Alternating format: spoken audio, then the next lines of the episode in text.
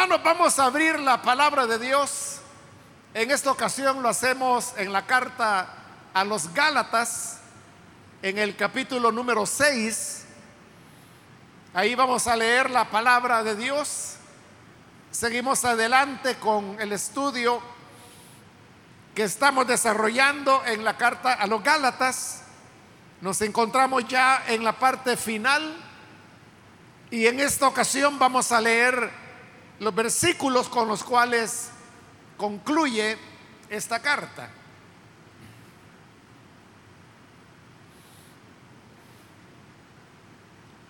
Bien, leamos entonces la carta a los Gálatas, capítulo 6, versículo número 11 en adelante. Mirad con cuán grandes letras os escribo de mi propia mano. Todos los que quieren agradar en la carne, esos, estos os obligan a que os circuncidéis solamente para no padecer persecución a causa de la cruz de Cristo. Porque ni aun los mismos que se circuncidan guardan la ley, pero quieren que vosotros os circuncidéis para gloriarse en vuestra carne. Pero lejos esté de mí gloriarme, sino en la cruz de nuestro Señor Jesucristo, porque en el mundo me es crucificado a mí y yo al mundo. Porque en Cristo Jesús ni la circuncisión vale nada, ni la incircuncisión sino una nueva creación.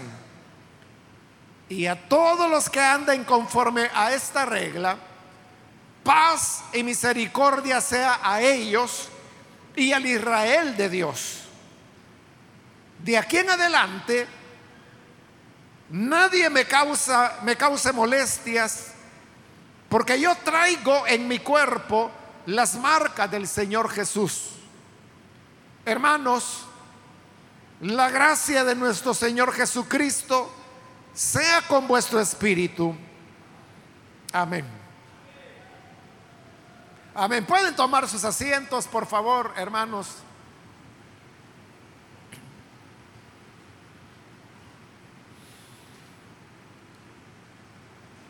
Como usted pudo darse cuenta, eh, hemos leído ya la parte final de esta carta y consecuentemente es el cierre de la epístola. Este cierre es interesante porque es diferente a cómo Pablo termina todas sus demás epístolas.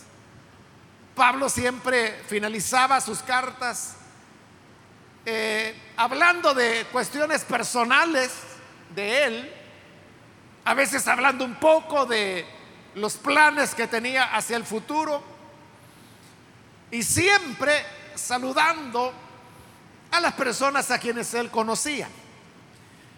Pero acabamos de leer el cierre y podemos ver, hermanos, que no hay ninguna mención que Pablo haga acerca de su vida personal ni de planes que vaya a hacer. Y la carta no tiene ni un solo saludo. Y desde ese punto de vista, la carta viene a ser diferente a las demás cartas de Pablo. Y lo más probable es que Pablo lo hizo así porque, como lo vimos desde el principio de la carta, él estaba presionado por lo que estaba ocurriendo en las iglesias de Galacia. Y él quería sacarlos del error en el cual podían caer si seguían escuchando a los maestros judaizantes que habían llegado para engañarles. Lo que sí tiene esta despedida o este cierre de la carta es que Pablo vuelve a tocar en él de manera muy, muy breve todos los temas que ha tocado a lo largo de la carta. Él volverá a hablar de la circuncisión, de la gracia, de los falsos maestros, de cómo él era un ministro del Evangelio y por qué él se veía así. Habla de, de Dios, de la paz y de qué es o qué es lo que realmente le importa al Señor.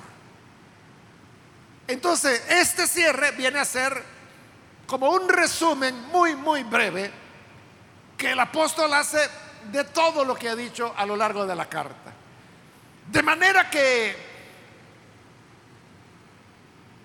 es una reafirmación de las verdades que él ya ha dado. Verdades que ya las vimos detenidamente a lo largo del estudio y en consecuencia no nos va a resultar difícil entender lo que Pablo está aquí escribiendo.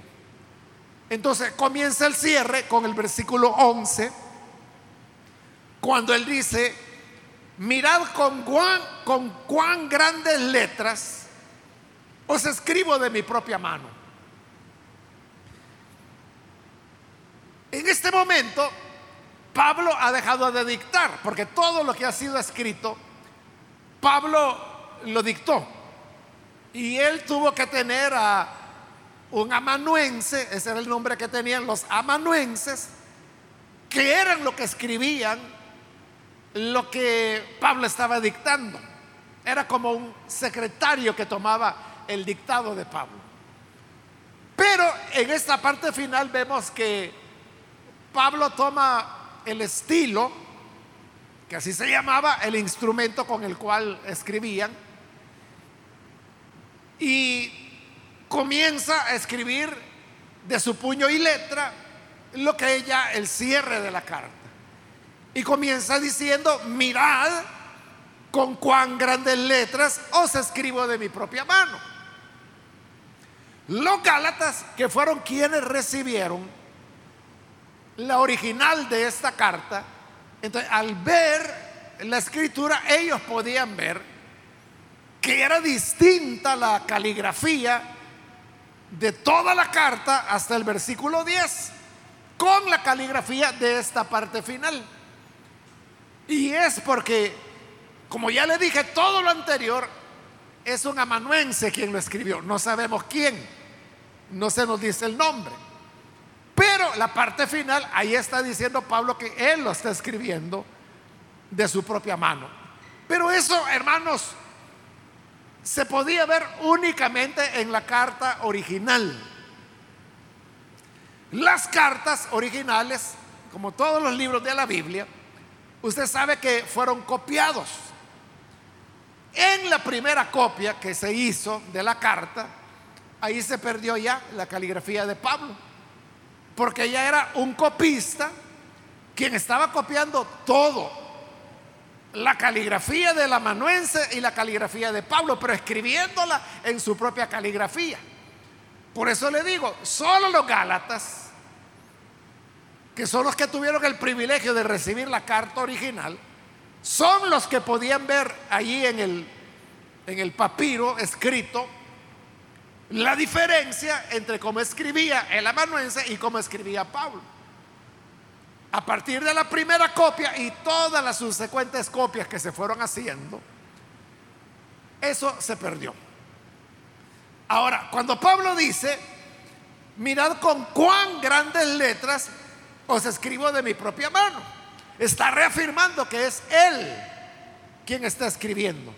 Pero cuando dice, mirad con cuán grandes letras, lo que Pablo quiere hacer es dejar bien en claro las cosas. Igual que nosotros, hermanos, cuando queremos que alguien nos entienda bien algo, puede ser un padre, una madre que está aconsejando a su hijo, a su hija, entonces para que le entienda bien, entonces viene y le dice, hija, yo quiero decirte esto esto, pero se lo está diciendo pausado, claro, que entiendan, porque lo está diciendo verbalmente.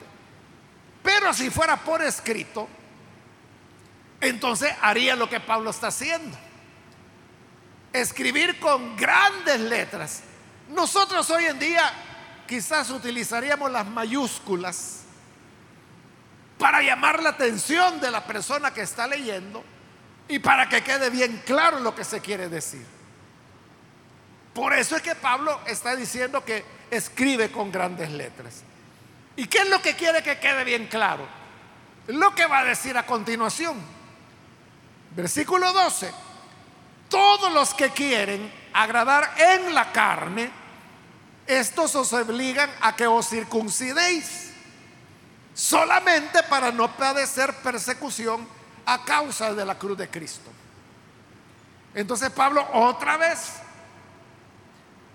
habla acerca de los falsos maestros que habían llegado a Galacia y que andaban enseñando a los creyentes gentiles que si no se circuncidaban, si no guardaban la ley, entonces no podrían salvarse.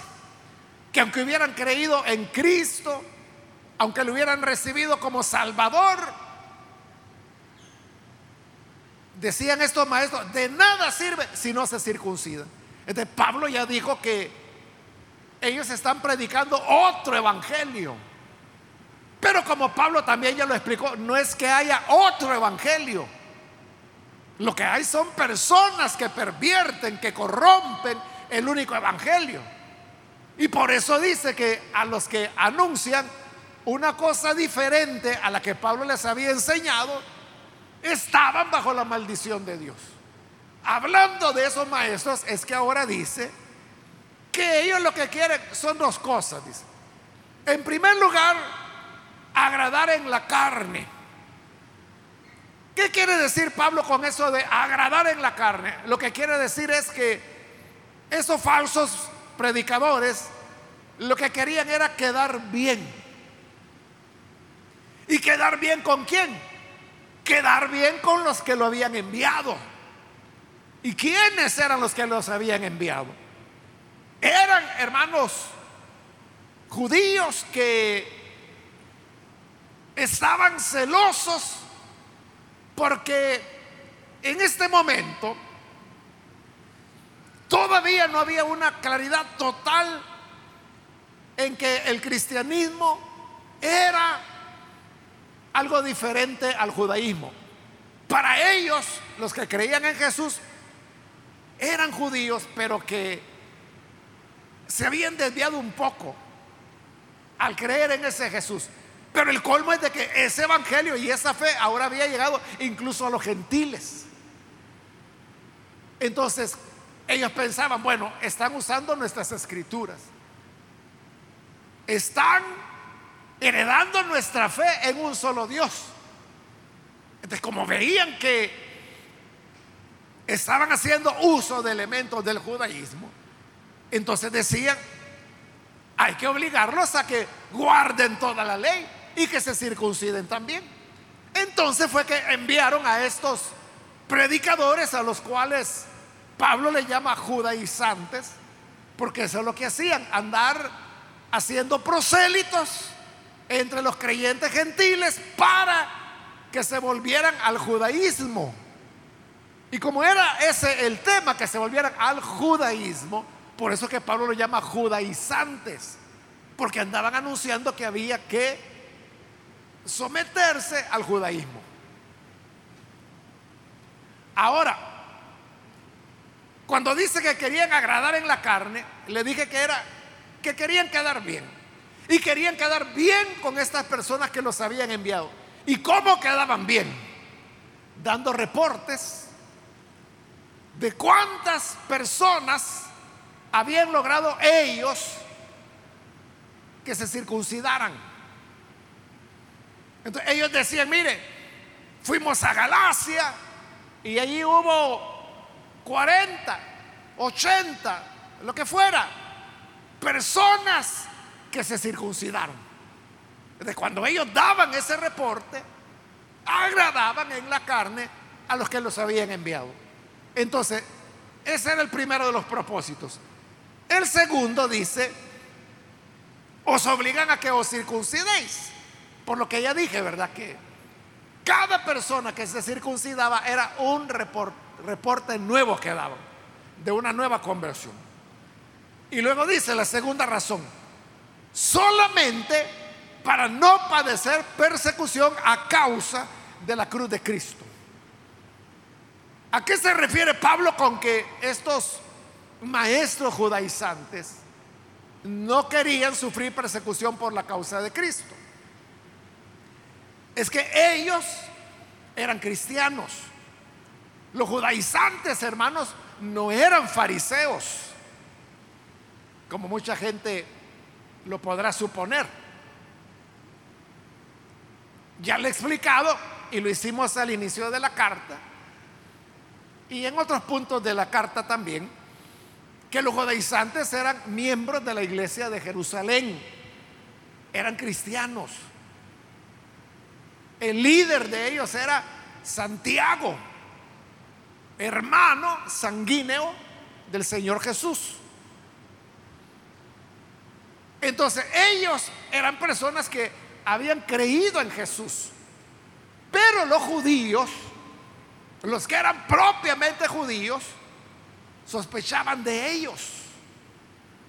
Porque eran judíos, pero al mismo tiempo eran cristianos. Y eso le creaba desconfianza a los que verdaderamente practicaban el judaísmo. Recuerde que la iglesia en Jerusalén nunca se separó del judaísmo.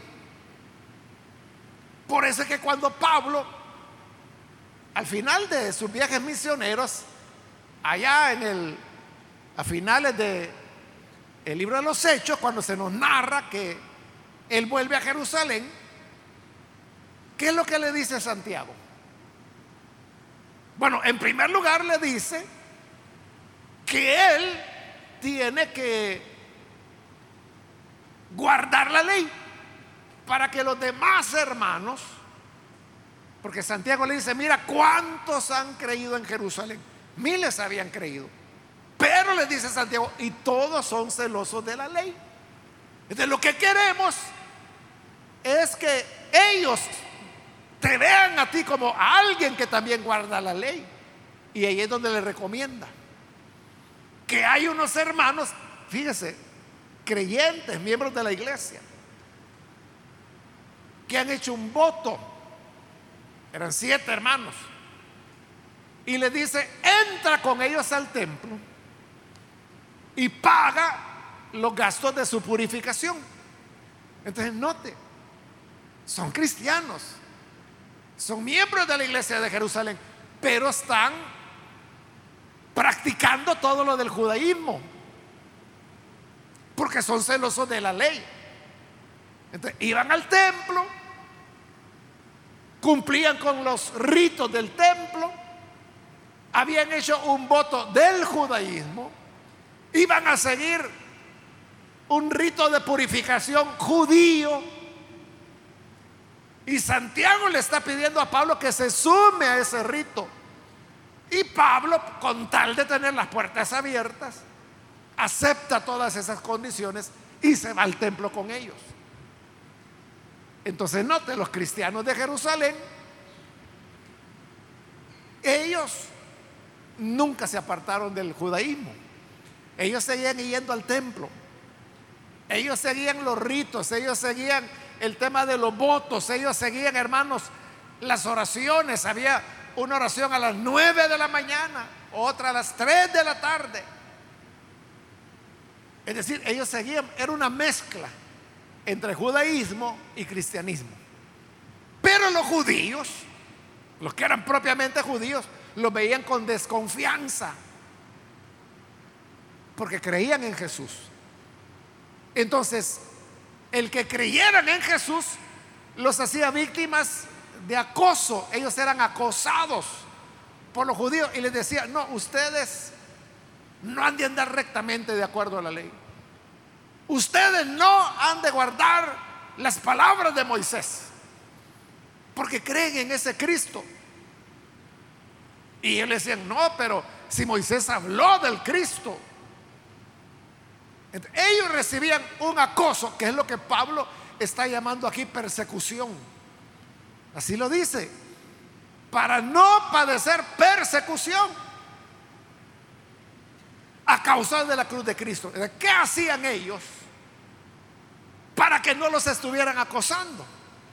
Lo que hacían era lo que habían hecho en Galacia, que iban a las iglesias gentiles, les enseñaban que había que guardar la ley, que había que cumplir con todos los puntos de la ley y como una cosa importante tenían que circuncidarse. Por eso dice Pablo, ellos les piden que se circunciden para no sufrir persecución. ¿Por qué? Porque entonces ya los que lo acosaban, que eran los judíos, los que practicaban el judaísmo, entre ellos sacerdotes, les podían decir, pero no, es que tú no eres un verdadero seguidor de Moisés. O tú no crees en el Dios de nuestros padres porque estás creyendo en Jesús. Claro que sí. Y yo soy celoso de la ley, tan celoso soy que mire, aquí traigo la lista de todos los que se circuncidaron porque yo los instruí. De esa manera, dice Pablo, evitaban ser perseguidos, que era ese acoso del cual estoy hablando. Entonces, claro, los sacerdotes, los, judíos, los que practicaban el judaísmo propiamente, decían, ah, bueno, entonces está bien, si tú estás ahí haciendo una obra de proceso, entonces sí, eres un verdadero hijo de la ley. Evitaban así el problema de que les estuvieran señalando el hecho de ser cristianos. Entonces, tenían ellos una sinceridad cuando llegaban, por ejemplo, a Galacia, a decirle a los hermanos que tenían que guardar la ley, que tenían que circuncidarse. No había sinceridad porque no era que ellos estuvieran buscando llevarles una verdad a las personas. Lo que querían era tener un reporte. Lo que querían era escapar al acoso que los practicantes del judaísmo les hacían a ellos. Por eso dice en el 13, porque ni aún los mismos que se circuncidan guardan la ley, pero quieren que vosotros os circuncidéis para gloriarse en vuestra carne. Entonces Pablo les está diciendo, miren, esos que han llegado ahí con el gran discurso, que hay que guardar la ley, que la Torah aquí, que la Torah allá, y que sin la Torah no hay salvación, y que para eso tienen que circuncidarse. Miren, ellos ya se circuncidaron, pero ni ellos que se han circuncidado guardan la ley. No es cierto, decía Pablo. ¿Y cómo Pablo lo sabía? Porque él era judío. Él era, como lo dice, hebreo de hebreos. Él había pertenecido a la rama más estricta del judaísmo, que eran los fariseos. Pablo había sido un fariseo antes de su conversión. él sabía la interioridad que había dentro del judaísmo y él sabía que la verdad era que la gente no guardaba la ley. Lo mismo, hermanos, es lo que dijo Santiago cuando allá en Hechos 15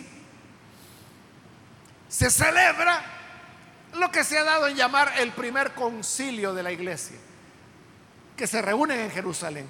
Y el tema que se estaba discutiendo era precisamente ese, que si los gentiles debían guardar la ley se les debía pedir que guardaran la ley o no.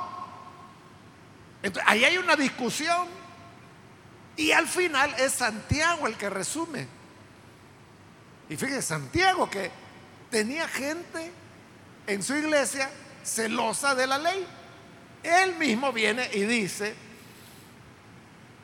hermanos, ni nosotros, ni nuestros padres hemos podido llevar este yugo.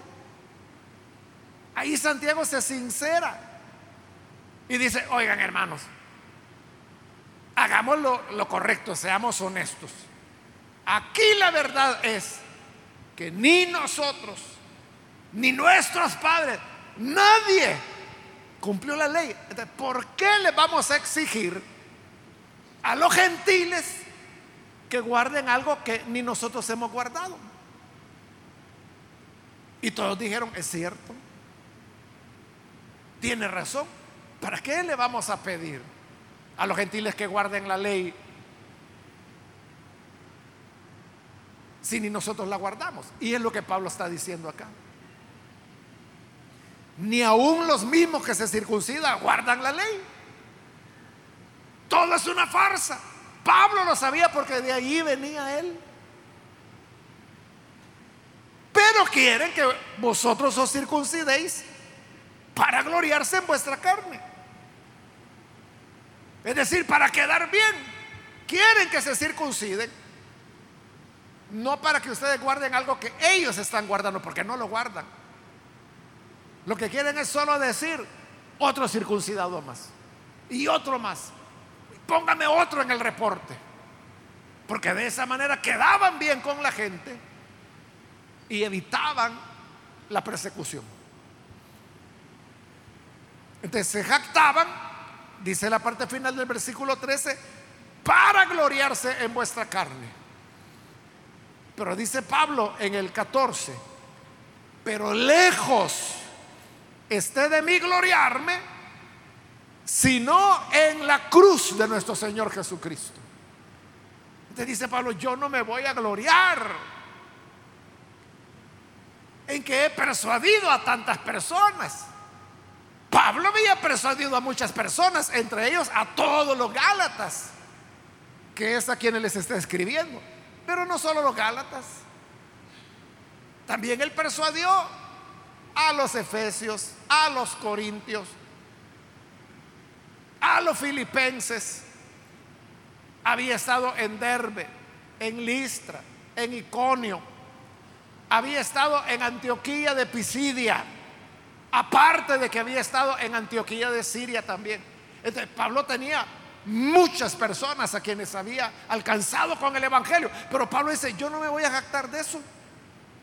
Yo no me voy a jactar en que llevo 500, mil, 2000 conversiones. No me voy a jactar de eso.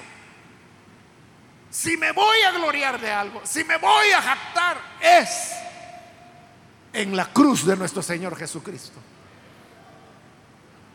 De eso me voy a gloriar, decía Pablo. De que he conocido la cruz de Cristo. ¿Y por qué era importante la cruz? Allí dice, la cruz de nuestro Señor Jesucristo, porque en el mundo me es crucificado a mí y yo al mundo. ¿Por qué se gloriaba en la cruz? Porque la cruz era la que establecía la diferencia entre ser del mundo o no ser del mundo. Por eso dice, en la cruz el mundo está crucificado para mí. Y yo estoy crucificado para el mundo en la cruz. ¿Qué quiere decir con eso que para él el mundo está crucificado? Bueno, primero tenemos que entender, hermanos, que es el mundo. El mundo es, es, un concepto de Pablo, pero también lo usa mucho Juan. Juan lo usa más en realidad. Y el mundo es, es un sistema organizado que incluye, hermanos, todo lo que el humano hace. Pero con una condición. Y es que se oponga a Dios. El mundo no solo son las cosas malas o oscuras, diría, que es lo que nosotros normalmente llamamos mundo. Cuando decimos, fíjese que el hermanito fulano se fue al mundo, uno lo que se imagina es que se fue a un bar, o que anda borracho, o que anda en drogas. Es decir, solo pensamos cosas negativas. Y es cierto que los expendios, las discotecas, o sea, todo eso es del mundo. Pero no solo eso. El mundo también tiene cosas bonitas, como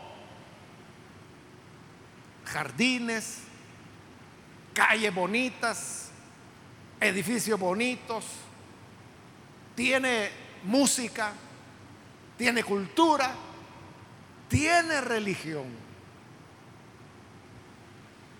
Tiene religión. Es decir, no todo es negro como podríamos pensarlo. ¿Qué es lo que hace que el mundo sea mundo? Yo le dije, la única condición es que todos esos elementos que forman el, el mundo se opongan al Señor. ¿Y cómo se oponen? Con valores diferentes. El mundo le puede dar a usted cultura con tal de que usted se ensoberbezca y se vuelva orgulloso. El mundo le puede dar religión, pero siempre y cuando esa religión lo haga sentir a usted orgulloso. Como los fariseos, ¿verdad? Que se están jactando en que yo llevo tantos convertidos, yo he ganado tantos, ya se circuncidaron 20 porque yo les hablé. El mundo acepta la religión, el mundo respeta la religión, al mundo le agrada la religión, pero si esa religión comparte los mismos valores del mundo, que son opuestos a los de Dios, ¿cuáles son los valores del mundo? La soberbia, la jactancia, la dureza de corazón. el mundo le encantan las iglesias, pero si esas iglesias son igual que todas las personas, que las personas que vayan a esa iglesia piensen como el mundo, anhelen lo del mundo. aquellas iglesias donde la gente va, porque tiene codicia, porque quiere dinero, porque quiere sobresalir, porque quiere superarse, porque quiere tomar venganza de alguien, porque quiere engañar a alguien. Esa es la religión que al mundo le encanta. Pero una iglesia que se muestra amiga de la verdad y que no acepta la mentira. Una iglesia que se vuelve compasiva, que no acompaña al mundo en su deseo de venganza ni de darle a los otros su merecido. No nos los acompaña, sino que más bien hace lo que Cristo dijo, poner la otra mejilla, perdonar al que te ofende, amar a tu enemigo. La iglesia que hace eso, que ama a su enemigo, hermano, el mundo le escupe, el mundo no la tolera, porque esa es verdadera iglesia del Señor. Entonces, ¿qué es lo que Pablo quiere decir? Que para él, en la cruz de nuestro Señor Jesucristo, el mundo está crucificado. Quiere decir que esos valores mundanos, la venganza, la ira, el enojo, el chisme, la envidia, el afán por las riquezas, la búsqueda de los placeres, o sea, todos los valores que tiene el mundo, todo eso, para Pablo, ya estaba muerto. ¿Por qué? Porque estaba crucificado en la cruz de Cristo.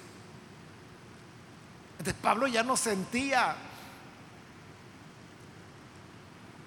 inclinación a la soberbia, a la venganza, a la mentira, a la adulación a otros hombres. Pablo no podía, o sea, no se contagiaba con eso, porque para él el mundo estaba crucificado en Cristo. Y no solo eso, sino que también lo contrario dice. en la cruz de nuestro Señor Jesucristo, yo estoy crucificado al mundo. No solo el mundo había muerto para él en la cruz, sino que él también había muerto en la cruz de Cristo para el mundo. Por eso le digo, ya Pablo no hallaba, hermano, conexión. La gente que está viva es la gente que siente, hermano y hermana, la inclinación a hacer lo malo, a abrazar los valores mundanos, a volverse codiciosos, el amor al dinero, la jactancia, la fama, la sensualidad, los placeres, la ira, la venganza, el enojo, o sea, todo eso es del mundo. Y esto tienta a las personas que no han muerto todavía, que no han muerto en Jesús, muertos para el mundo, pero vivos para Cristo. Entonces Pablo cuando decía, yo estoy crucificado al mundo, ya el mundo no podía con él. A Pablo no le entusiasmaba el mundo. A Pablo no le entusiasmaba que le dijeran, mira, y no te gustaría ser famoso y que cuando entraras en un lugar toda la gente te aplaudiera y te vieran y te tomaran fotos y que todos quieren abrazarte, todos quieren darte la mano, todos quieren conocerte. ¿No te gustaría eso? No, decía Pablo. No. No, yo no quiero que me vean a mí. A quien quiero que vean es al que murió en la cruz del Calvario. Y por eso él decía, lejos está de mí jactarme en otra cosa que no sea la cruz de Cristo. Versículo 15. Porque en Cristo Jesús ni la circuncisión vale nada, ni la incircuncisión, sino una nueva creación. Cuando uno entiende, hermanos, eso de la cruz, ahí es donde uno encuentra la, la razón más importante de lo que Pablo está diciendo. Que la circuncisión no es nada, como la incircuncisión no es nada tampoco. El que un, un hombre esté circuncidado no significa que esté más cerca de Dios. Y a la inversa, el que un hombre no esté circuncidado no significa que esté más lejos de Dios. No, no tiene nada que ver. Lo que verdaderamente importa es que para esa persona el mundo esté crucificado y la persona crucificada para el mundo. Eso es lo que importa. Eso es lo que la circuncisión no puede hacer. Porque la circuncisión es solamente una cuestión quirúrgica. Es una marca física. Pero por eso es externa. No cambia el corazón. Ese es como que si le sacaran una muela a usted y usted dijera, ah, hoy como ya me sacaron la muela, ya voy a ser más consagrado a Dios. Que no son las muelas el problema. El problema, como lo dijo el Señor, es el corazón. Porque las mentiras, los homicidios, los hurtos, los adulterios, todas las maldades salen del corazón, dijo el Señor, y eso es lo que contamina al hombre. El problema no es ni la muela ni el prepucio, nada. El problema es el corazón y por eso Pablo está diciendo, ni la circuncisión es nada, ni la incircuncisión. Lo que importa es el nuevo nacimiento, la nueva creación. Ser un hombre nuevo, una mujer nueva, con un corazón nuevo que se ha recibido a través de la gracia. Ahora hemos llegado, hermano, ya al momento de la despedida. Esta carta tiene dos despedidas. La primera es la que encontramos en el versículo 16. La segunda es la que está en el versículo 18. Pero entre las dos, usted ve que hay un versículo que es el 17. Entonces, eso separa la primera despedida de la segunda. Entonces, veamos la primera despedida en el 16. Y a todos los que anden conforme a esta regla, paz y misericordia sea a ellos. A todos los que anden conforme a esta regla. ¿Qué regla? La que él acaba de mencionar. Que lo que importa es la nueva creación. a todos los que entienden que esa es la clave, esa es la manera de agradar a Dios,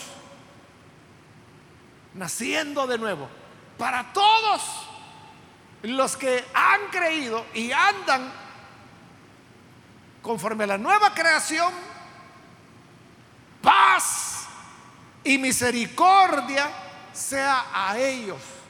En primer lugar les está deseando paz, porque la paz es el producto de la reconciliación de la persona con Dios. Y misericordia que se muestra en la vida de la persona que como anda conforme a la regla de Dios, las misericordias del Señor se mostrarán vez tras vez, vez tras vez sobre los que andan conforme a esa regla. Y dice el versículo 16, al Israel de Dios. ¿Qué quiere decir Pablo con que pase misericordia al Israel de Dios? Es un problema, hermanos, porque sucede que esta es la única vez en el Nuevo Testamento que aparece la expresión Israel de Dios. no hay otro pasaje del Nuevo Testamento donde se, se use esa expresión Israel de Dios. Solo tenemos esta. ¿Qué significa el Israel de Dios? En base a todo lo que hemos visto en la carta, lo que Pablo está diciendo, Oigan, ¿saben cuál es el Israel de Dios? ¿Cuál es el Israel de Dios? El que usa la kipá en la cabeza, el que usa los cuernos de carnero, los que usan los velos, los flecos, los que guardan la Torah, los que se circuncidan. ¿Ese es el Israel de Dios? No, dice Pablo. El Israel de Dios son aquellos que andan conforme a la regla. ¿Y cuál es la regla? La nueva creación. ¿Cuál es el Israel de Dios? El Israel de Dios es la unión entre los creyentes gentiles y los creyentes judíos. Judíos pero creyentes, es decir, cristianos. Porque de los creyentes judíos y cristianos, Dios ha hecho un nuevo hombre, como dice la carta a los Efesios. Este nuevo hombre es la iglesia. Entonces, note, no es que nosotros nos hagamos como israelitas, no es que nos hagamos judíos como lo hace alguna gente, ¿verdad? Que ahí anda aprendiendo el Padre Nuestro en hebreo. O como hacen algunos, pues que se visten como judíos, cantan en hebreo, danzan con los corros judíos, así se llama la música de Dios, los corros, que son esas tonalidades judías que algunas alabanzas de los judaizantes modernos han hecho. Pero no se trata de que nosotros nos hagamos como ellos. Tampoco se trata que los israelitas se hagan como gentiles. Se trata de que ellos y nosotros los gentiles nos hagamos nuevas criaturas. Y esa nueva criatura, formada por judíos y gentiles, nacidos de nuevo, ellos son el Israel de Dios a ese Israel de Dios, dice Pablo, paz y misericordia. La paz, porque estarán reconciliados con Dios, y la misericordia de Dios, que se mostrará sobre la vida de ellos de manera permanente.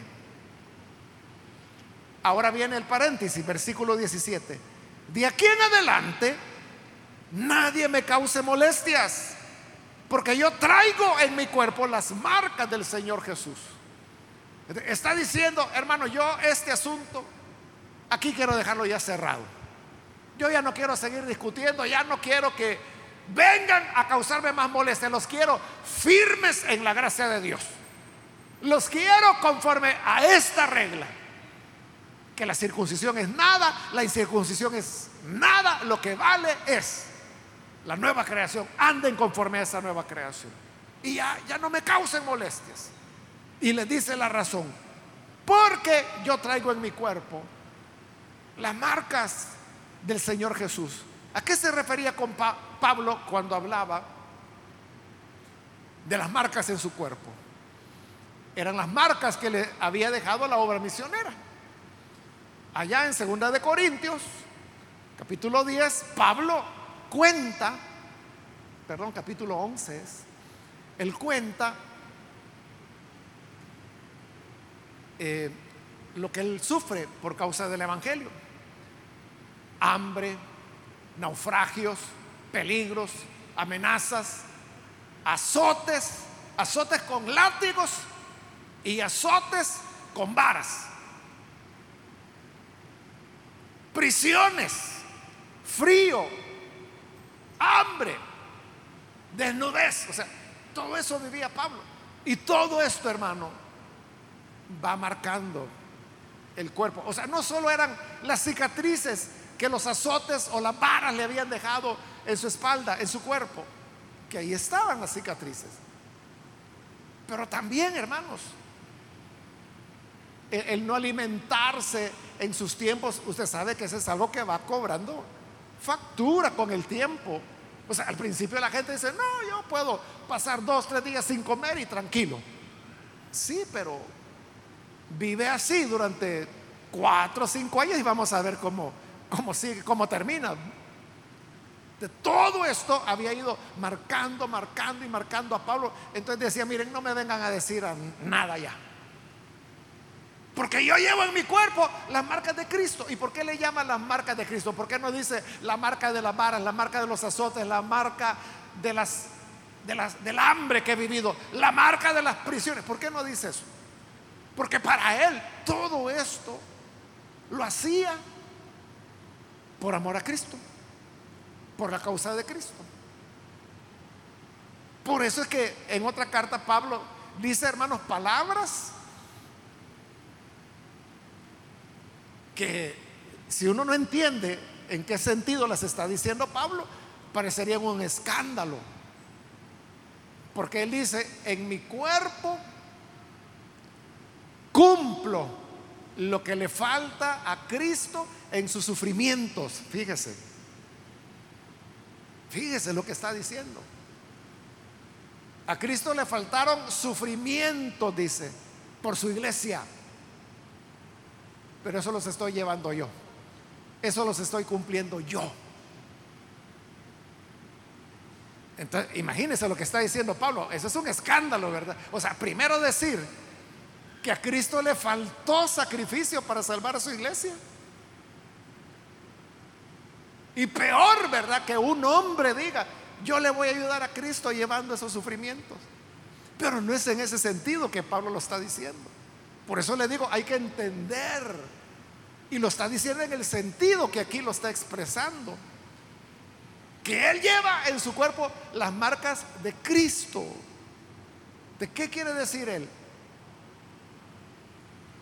Que al sufrir por la causa del Evangelio, Él hace avanzar a Cristo en las personas. Es una tarea de redención y por lo tanto son marcas de Cristo, que es el redentor. Por eso él dice, ya no me molesten más. Porque ¿quién, quién podía jactarse, hermano,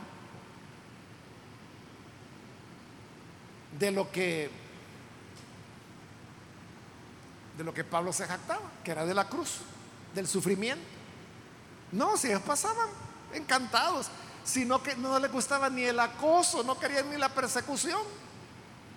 menos iban a estar permitiendo que les marcaran el cuerpo. Hoy sí pasa ya a la segunda despedida y la final, que es el versículo 18, donde dice, hermanos, usted note que baja, ¿verdad? Baja la intensidad. Y les dice fraternalmente, hermanos, la gracia de nuestro Señor Jesucristo sea con vuestro espíritu. Te le está reiterando la gracia, que es la que se opone a la ley, según él lo ha explicado en esta carta.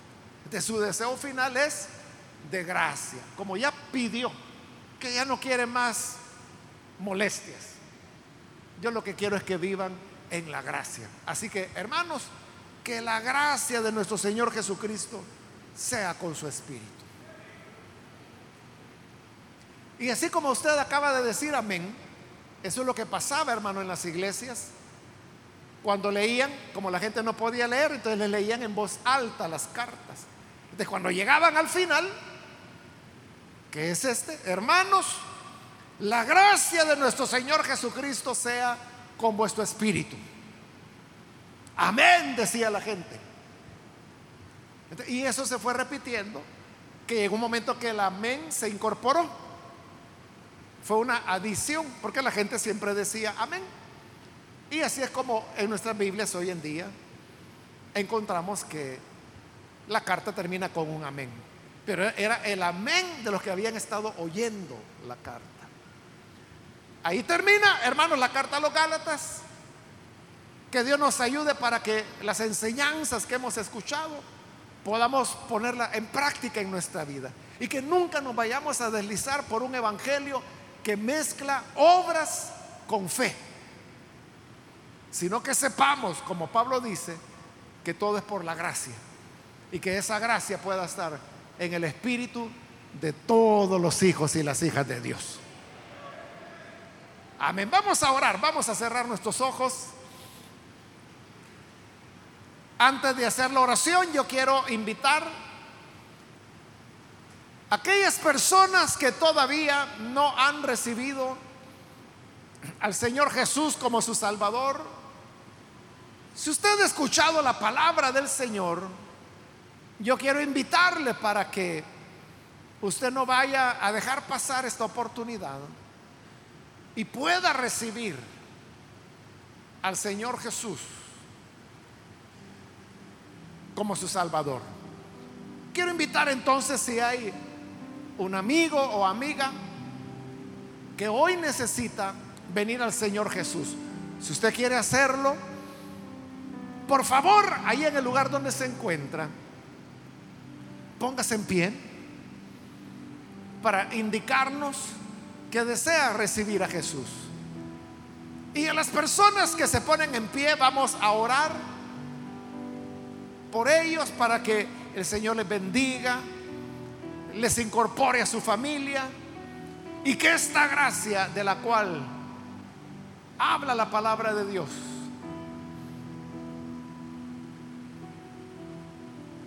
siempre inunde su corazón. ¿Hay algún amigo o amiga que necesita venir a Jesús? ¿Quiere entregarse a Él?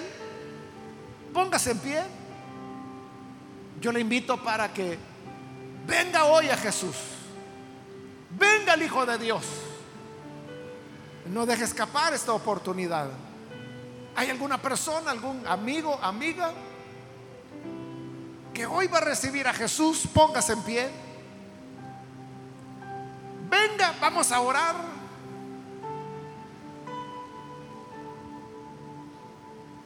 También quiero invitar si hay hermanos o hermanas que se alejaron del Señor, pero hoy necesita reconciliarse.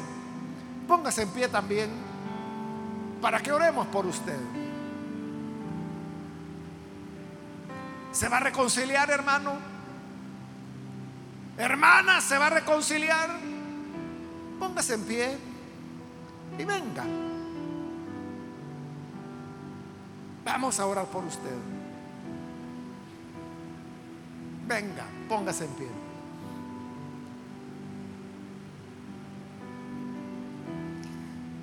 Voy a terminarle el llamado hago la última invitación.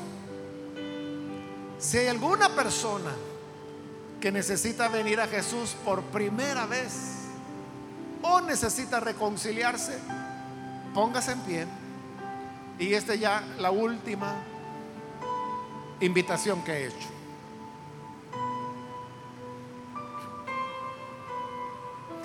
A usted que nos ve por televisión, quiero invitarle, si necesita recibir a Jesús, únase con nosotros en esta oración. Padre, gracias te damos por tu palabra, la cual, Señor, siempre hace la obra para la que tú le envías. Nos edifica, nos anima, nos instruye. Mira aquellos que a través de televisión, de radio o de internet, donde quiera que se encuentran, pero están escuchando hoy la palabra. Te rogamos que pueda llegar a ellos para cambiarles, transformarles, hacer de ellos nuevas criaturas que crean a tu palabra, que descansen en tu gracia, sabiendo lo que la escritura dice, que no es por obras, sino por fe. Y aún esa fe es un regalo que tú nos das. Ayúdanos a mantenernos en esa gracia, a no movernos,